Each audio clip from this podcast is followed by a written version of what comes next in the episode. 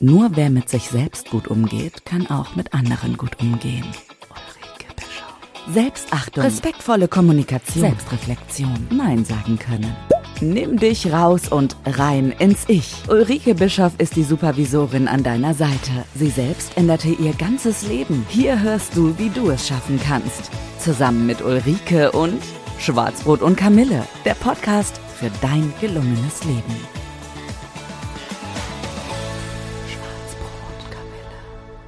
Ja, herzlich willkommen zum Podcast Schwarzbrot und Kamille. Mein Name ist Ulrike Bischoff und ich bin die Supervisorin an deiner Seite.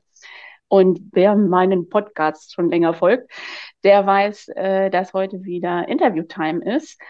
Und äh, ich freue mich sehr, heute einen Gast zu haben, den ich seit langer Zeit kenne. Er ist gelernter Koch. Ähm, ich kenne ihn aus meiner Lehrzeit. Er war mir ein guter Chef und Lehrherr und auch ein guter Freund.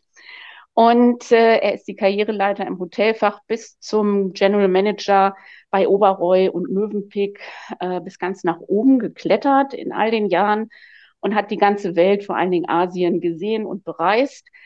Und dadurch, was ja auch immer wieder ein Thema bei mir ist, unterschiedliche Kulturen und auch unterschiedliche politische Systeme kennengelernt, weil er in den Ländern eben auch des Öfteren längere Zeit verbracht hat. Nun macht er zukünftig in Digitalisierung und äh, ist selbstständig seit drei Jahren mit seiner ähm, Firma und hat knapp 30.000 Follower bei LinkedIn.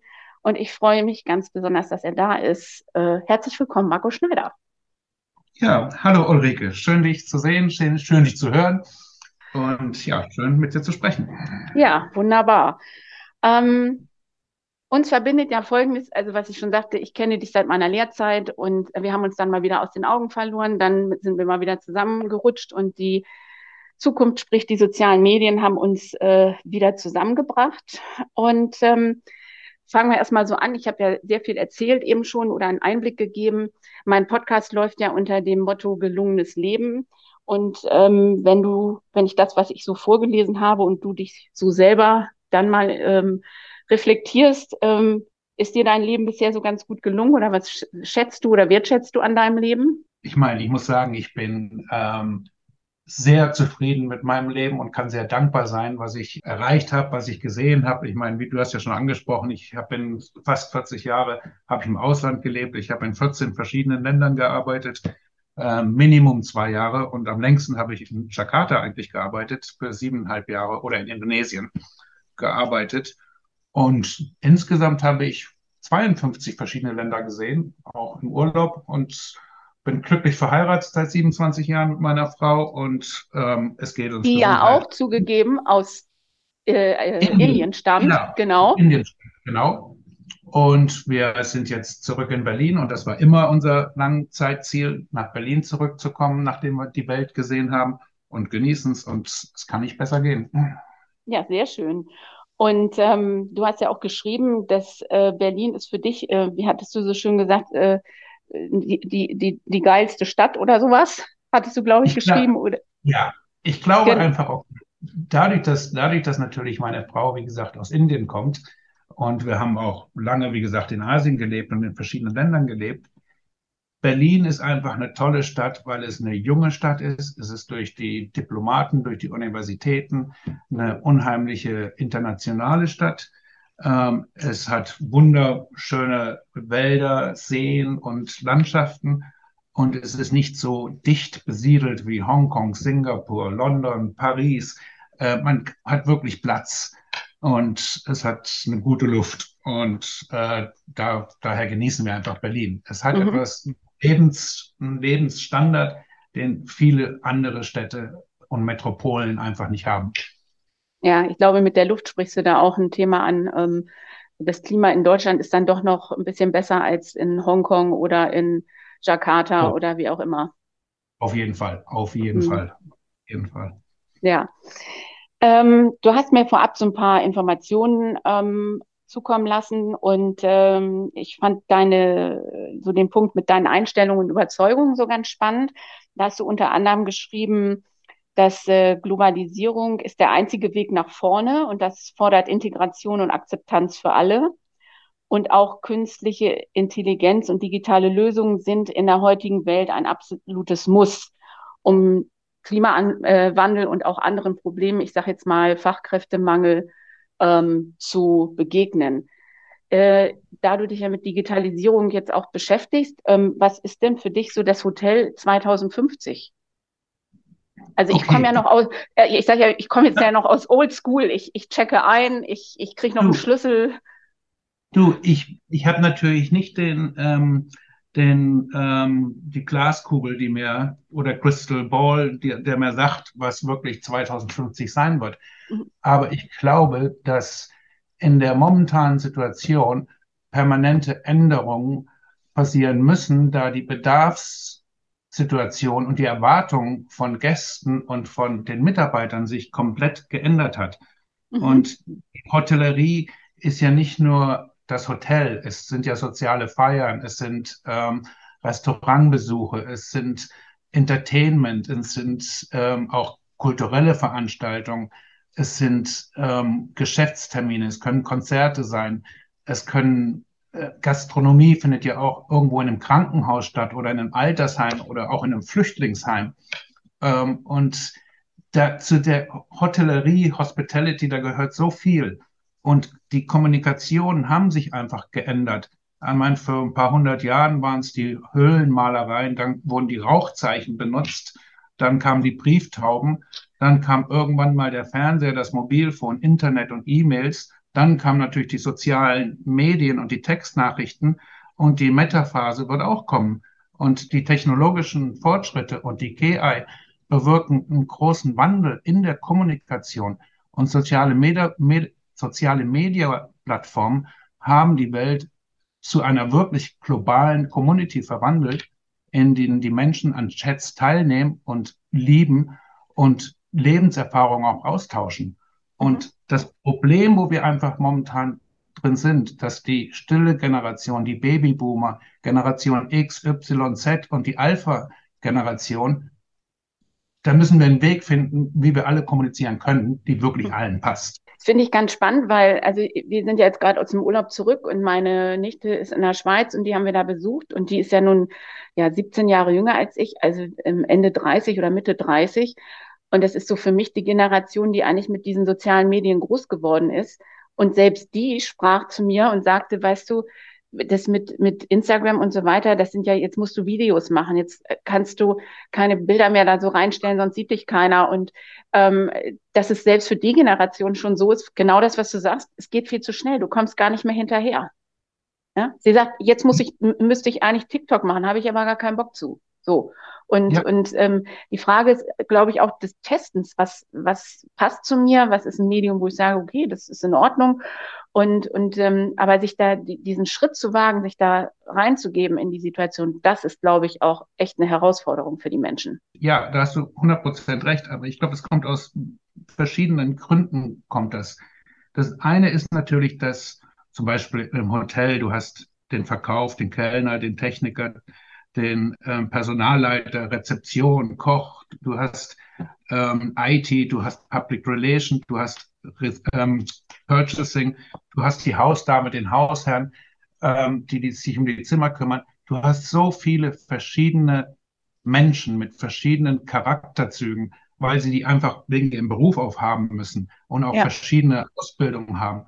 Und wir müssen einfach versuchen, die digitale und die KI-Technology ähm, unternehmenssicher zu machen oder so anzubieten, dass es für das Unternehmen sicher gemacht wird und auch der Unternehmenskultur zur Unter Unternehmenskultur passt, weil mhm. jedes Unternehmen hat eine andere Kultur. Und wirklich gucken, dass man mit Hilfe, das wird nicht alles übernehmen, aber zumindestens die Angestellten sich umarmt fühlen, dass Schulungen stattfinden, Coaching, Mentoring, Entwicklung engagieren und die Ausbildung und das Empowerment. Ähm, weil am Ende die, die Angestellten müssen den Job liefern und den Job machen. Und wenn wir deren Erwartungen, auch gerade der jüngeren Generation, wirklich besser erfüllen können und die von den Gästen natürlich auch, dann erhöht das den Shareholder Value für alle. Und mhm. das Unternehmen kann nur gewinnen. Aber wenn wir das nicht machen, dann werden wir das nicht schaffen, weil wir müssen ja auch ganz klar sein, dass in, gerade im deutschlandsprachigen Raum und in vielen anderen europäischen Ländern in den nächsten zehn oder nicht zehn, in den nächsten drei, vier, fünf Jahren viele, viele neue Ausländer dazukommen müssen, Arbeitskräfte. Und die müssen wir auch mit integrieren. Und das, da, da kann nur digitale Lösungen müssen dabei, die auch Hilfe leisten müssen. Und die müssen ja. wir nutzen. Schwarzbrot und Kamille. Abwarten und Tee trinken? So legst du los. Ja, definitiv. Und da läufst du bei mir als oder bei uns Coaches und Supervisoren natürlich auch ähm, du rennst offene Türen ein, weil auch das hast du ja bei deinen ähm, äh, Überzeugungen ähm, und Einstellungen geschrieben.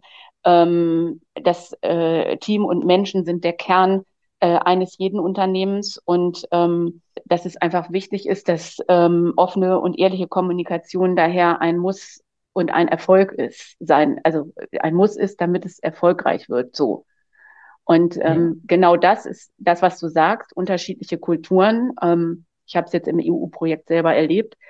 Ähm, wenn du jemanden hast, ähm, der aus einer aus einem totalitären System kommt, da ist es erstmal schwierig, jemandem anders überhaupt offen zu begegnen, weil der das mit der Offenheit gar nicht gelernt hat.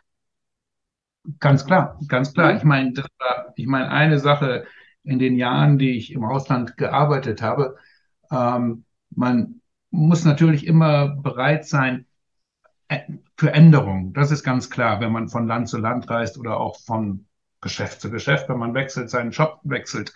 Das ist ganz klar. Und man muss sich aber auch anpassen an die Kultur, ob das ein Land ist oder ob das ein Unternehmen ist. Man muss natürlich auch lernen, die neuen Mitarbeiter, die neuen, der neuen Boss, den du auf einmal hast oder Eigentümer, auch die neuen Lieferanten, aber auch jede Destination hat natürlich auch neue Gäste. An die muss man sich natürlich auch irgendwie gewöhnen.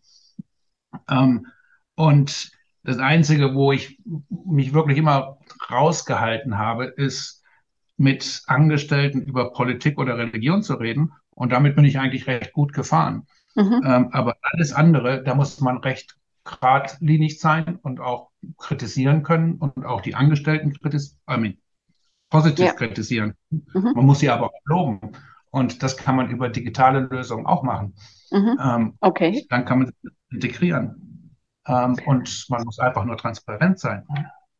Ich glaube, diese Haltung, was du sagst, also das ist, glaube ich, in vielen ähm, Ländern einfach wichtig. Ähm, in bestimmten, das ist, ist, ja in Deutschland immer ein Thema, Religion und, und ähm, äh, was hattest du eben gesagt, ähm, wo du dich rausgehalten hast? Also um Politik. Genau. Ja. Und ähm, also es gibt eben auch, ähm, mein Mann arbeitet auch international und der sagt auch, es gibt also äh, Kollegen, die schätzt er total, aber ähm, er vermeidet es da und auch hier in Deutschland Freunde, diese Themen anzusprechen, weil er genau weiß, da kommen sie nicht auf einen Nenner und insofern äh, ist das ja auch irgendwie ein Zeichen dafür, dass es auch gehen kann ohne ähm, ohne diese Ganz Themen. Klar. Und ja? ich meine, in, in Ländern wie, ähm, wie zum Beispiel Thailand, in Thailand darf man ja noch nicht mal den König kritisieren. Da mhm. würde man als Ausländer direkt seine Aufenthaltsgenehmigung verlieren. Das Gleiche ist in Vietnam und in China. Da darfst du nicht über die Politik, da darfst du nicht die Politik kritisieren von dem Land. Du wirst rausgeschmissen. Mhm. Und das kann auch noch schlimmer gehen, wenn du wirklich da viel machst als Ausländer. Ähm, da muss man sich einfach, auch Ägypten, das, das sind halt einfach andere Länder. Mhm. Ähm, die haben andere Strukturen und einige funktionieren, einige funktionieren nicht. Und ja, und es ist eben, unsere Kultur ist ja auch nicht die Nonplusultra-Kultur, sondern also äh, es ist eben anders. Und ich glaube, dieses ja. Anderssein dadurch ist, das ist durch die Globalisierung eben gekommen, dass eben viele ja. Ähm, jetzt merken, ähm, die sonst nur in, in Deutschland oder nur in Europa unterwegs waren, auch da gibt es ja schon gravierende Unterschiede, ähm, dass sie einfach äh, sich auch gar nicht mehr davor verschränken können, ähm, sie müssen einfach die, die, die, über den Tellerrand gucken oder müssen das einfach akzeptieren, weil es, das, dafür ist die Digitalisierung einfach auch schon zu weit fortgeschritten. Ja, ne?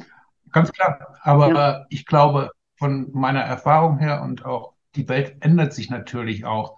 In, in, es geht ja immer weiter und was deine und meine Ansprüche sind, sind ganz anders als die von einem 20-Jährigen mhm. äh, oder 20-Jährigen. Aber ich glaube im Großen und Ganzen, und vielleicht kann ich das in fünf Punkten erklären, mhm. alle haben die gleichen, haben die gleichen Bedürfnisse. Das eine mhm. ist Gesundheit. Das sind die Lebensmittel- und Verbrauchsgüterversorgung, dass die einfach gut sind und gesund sind. Mhm. Das zweite ist natürlich die Unterkunft und Wohnung, dass die Nachhaltigkeit, dass Hotels, Wohnungen, Dienstleistungen, Co-working Space auf das Kreuzfahrtschiffe oder Krankenhäuser oder Wohngemeinschaften sind, dass das einfach okay ist und auch angeboten wird und nicht, dass du in irgendwelchen Slums leben musst. Mhm. Ähm, und dann natürlich das Dritte ist der globale soziale Kontext, der Glaube, Freizeit, Unterhaltung, dass man Fitness, TV, Internet, Konzert, Sport, Events, Wellness ähm, einfach auch hat in seiner Freizeit, äh, dass da was angeboten wird. Das wollen alle Menschen. Mhm. Dann natürlich die öffentliche Fürsorge, dass irgendwie da auch eine Mobilität zum Reisen da ist. Ob das eine Infrastruktur ist mit Fahrrad, Autobus, Zug, Flugzeug, Schiff oder auch Raumschiff, was auch immer. Ähm, das wollen Menschen. Und das mhm. letzte, das letzte ist natürlich, und da kann man auch auf unternehmerischer ähm, Ebene viel, viel machen. Alle sind heutzutage ganz klar umweltbewusst. Ob das das ähm, biologische ist oder das Wasser oder die Entwaldung oder Umweltverschmutzung oder Klimawandel, alle Generationen haben erkannt oder wissen und kümmern sich darum, dass da was gemacht werden muss. Mhm. Und wenn man das alles unternehmerisch auch irgendwie mit einbeziehen kann, in kleinen, kleinen Schritten, dann kann man wirklich das Geschäft ändern und auch Profit machen und auch die Welt ändern. Mhm. Ja, super. Also es äh, klingt ein bisschen natürlich noch nach Maslow'scher äh, Bedürfnispyramide, oh. ne? Und aber äh, äh, finde ich mal so in, in, in, ähm, in modern oder in neu umgetransferiert äh, mit Umweltschutz und so weiter. Ja, mhm. Ganz klar, ganz klar. Ich glaube, wir müssen wirklich, wir müssen wirklich umdenken, wie wir gearbeitet haben und wie wir arbeiten werden. Und, ja. äh, und so wie sich die Kommunikation in den letzten tausend Jahren komplett geändert hat und sich noch mehr verändern wird, so müssen wir das mit vielen Sachen auch machen. Wir können einfach nicht davon ausgehen, dass Plastik können wir jeden Tag benutzen. Wir müssen gucken, dass wir wirklich Plastik rauskegeln. Rauskegeln. Mhm. Und das ist mit vielen Sachen, aber da muss man wirklich Unternehmen bei Unternehmen anschauen. Und mein Fokus ist wirklich die Kommunikation, wie mhm. ich das schaffe. Das ist meine Kommunikation. Aber dann habe ich meine anderen Partners, mit denen ich zusammenarbeite, die kümmern sich dann um andere Sachen, wo digitale und Robotik Hilfen helfen können. Mhm.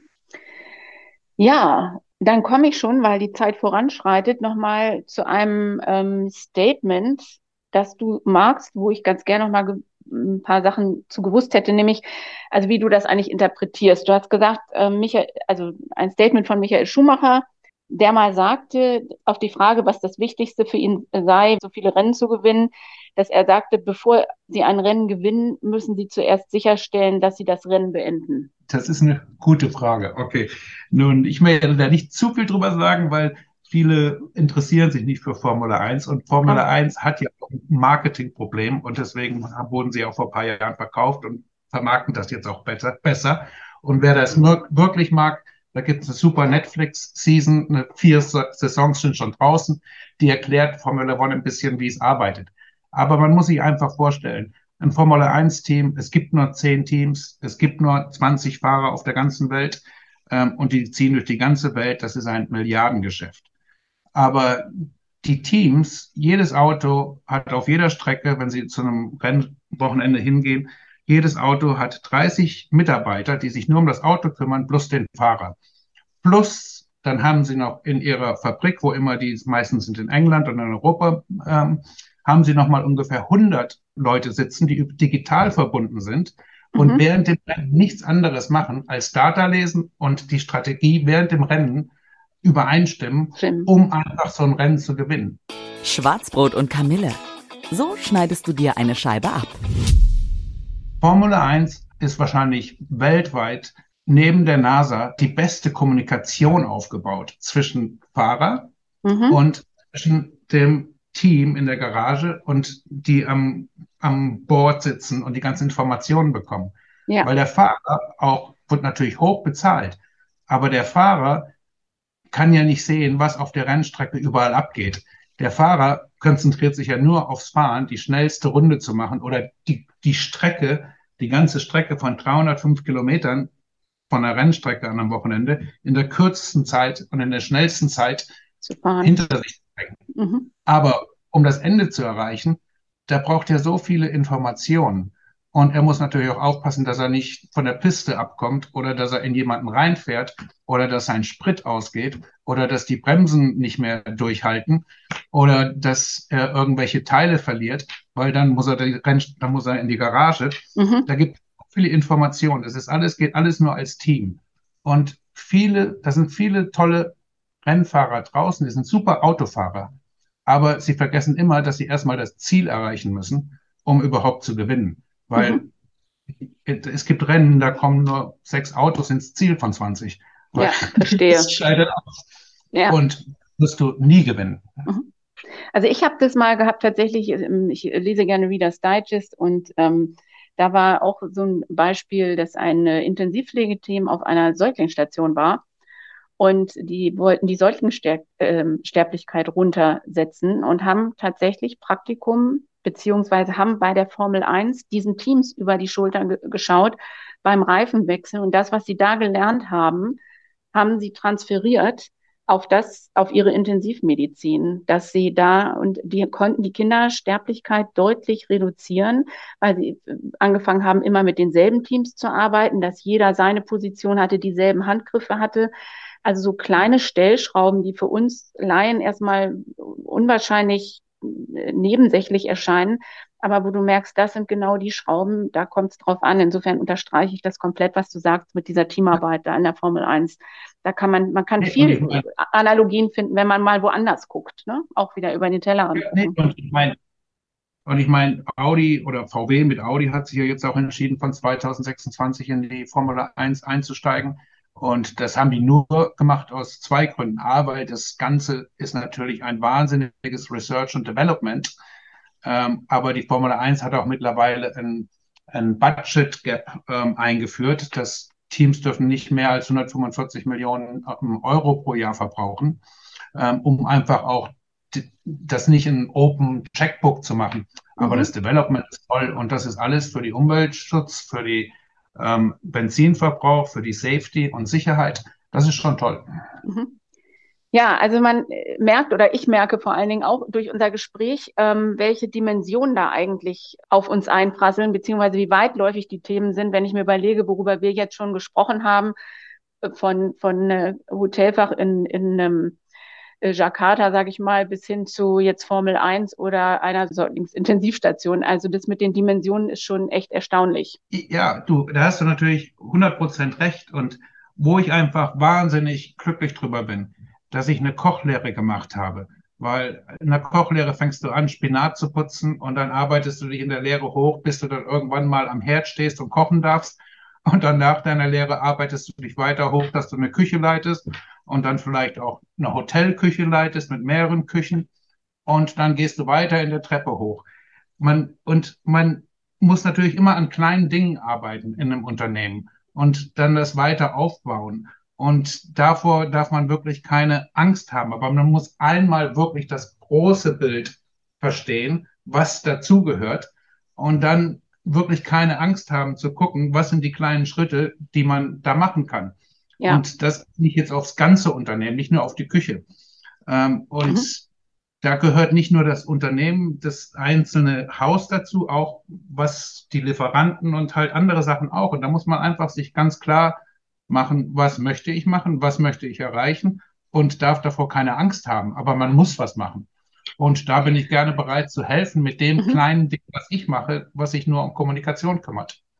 Ja, das ist sehr spannend, was du sagst, weil ich glaube auch mit dem, was du da gerade gesagt hast, ähm, äh, also mir hat meine Lehrer auch immer viel geholfen, jetzt nicht von dem Standpunkt aus, den du gesehen hast, aber das ist nochmal für mich wieder ein anderer äh, Überblick in, über solche Dinge.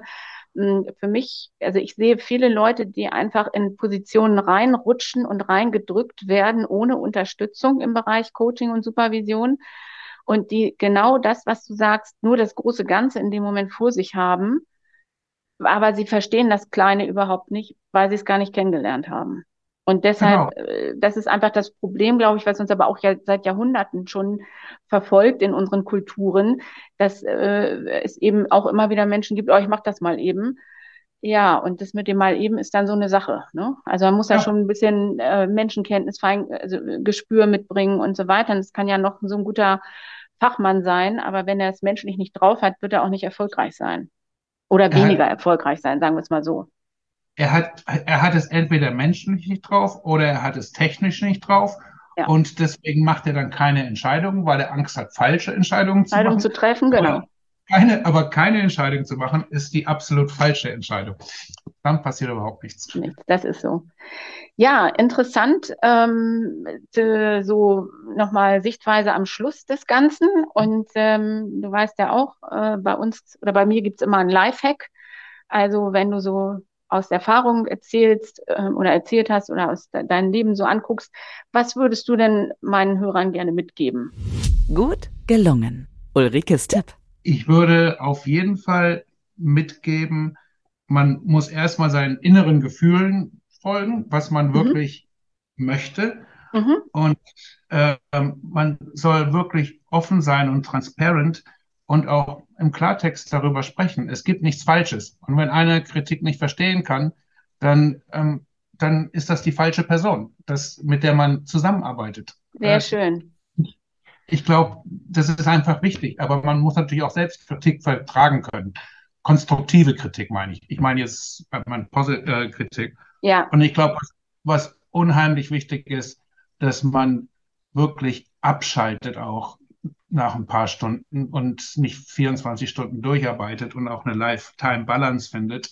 Mhm. Und ich kann nur allen wirklich empfehlen. Ich war gestern in einem Film, das ist, der ist neu rausgekommen am 13. Oktober im Kino, der heißt Triangle of Sadness. Mhm. Ähm, und der ist von äh, Ruben Ostlund, Ostlund, ein Däne. Der hat auch Preise bekommen. Der ist so toll und der zeigt wirklich, wie verschiedene Menschen zusammen auf einem Boot leben und das Boot ähm, strandet dann und dann überleben nur ein paar und wie die zusammen auf der Insel leben und welche Probleme die haben zu kommunizieren. Das ist ein ganz, ganz toller Film und den kann ich nur jedem empfehlen. Und ich habe auch keine Aktien in dem Film. Der lohnt sich einfach nur. Der, einer, der, einer der besten Filme, den ich seit Jahren gesehen habe. Ja, super. Vielen Dank auch für den Filmtipp. Dann habe ich ja was, was ich am Wochenende mal machen kann und äh, mir ja. angucken kann. Und bei euch äh, im Kino wir haben ihn in Englisch gesehen. In Englisch heißt er Triangle of Sadness. Okay, gut. Ja. Super, Markus, herzlichen Dank äh, für deine Zeit und vor allen Dingen deine Einblicke und, und Haltung und Einstellungen und ähm, ja, die, die du mir, aber auch den Hörern nochmal gegeben hast in dein Leben. Super und habe mich sehr gefreut, Super. dass du mein Gast warst. Und äh, ja, für die Hörer sage ich, ähm, das war's schon wieder heute mit Schwarzbrot und Kamille. Ähm, die zehnte Folge kommt dann in zwei Wochen raus und das ist dann vorerst die letzte vor Weihnachten und dann melde ich mich aber natürlich im neuen Jahr wieder mit neuen Folgen. Und äh, bis dahin wünsche ich euch alles Gute. Wir hören uns. Bis dann. Ciao, ciao. Starte jetzt dein gelungenes Leben und starte direkt in die nächste Folge von Schwarzbrot und Kamille von und mit Ulrike Bischoff der Podcast für dein gelungenes Leben.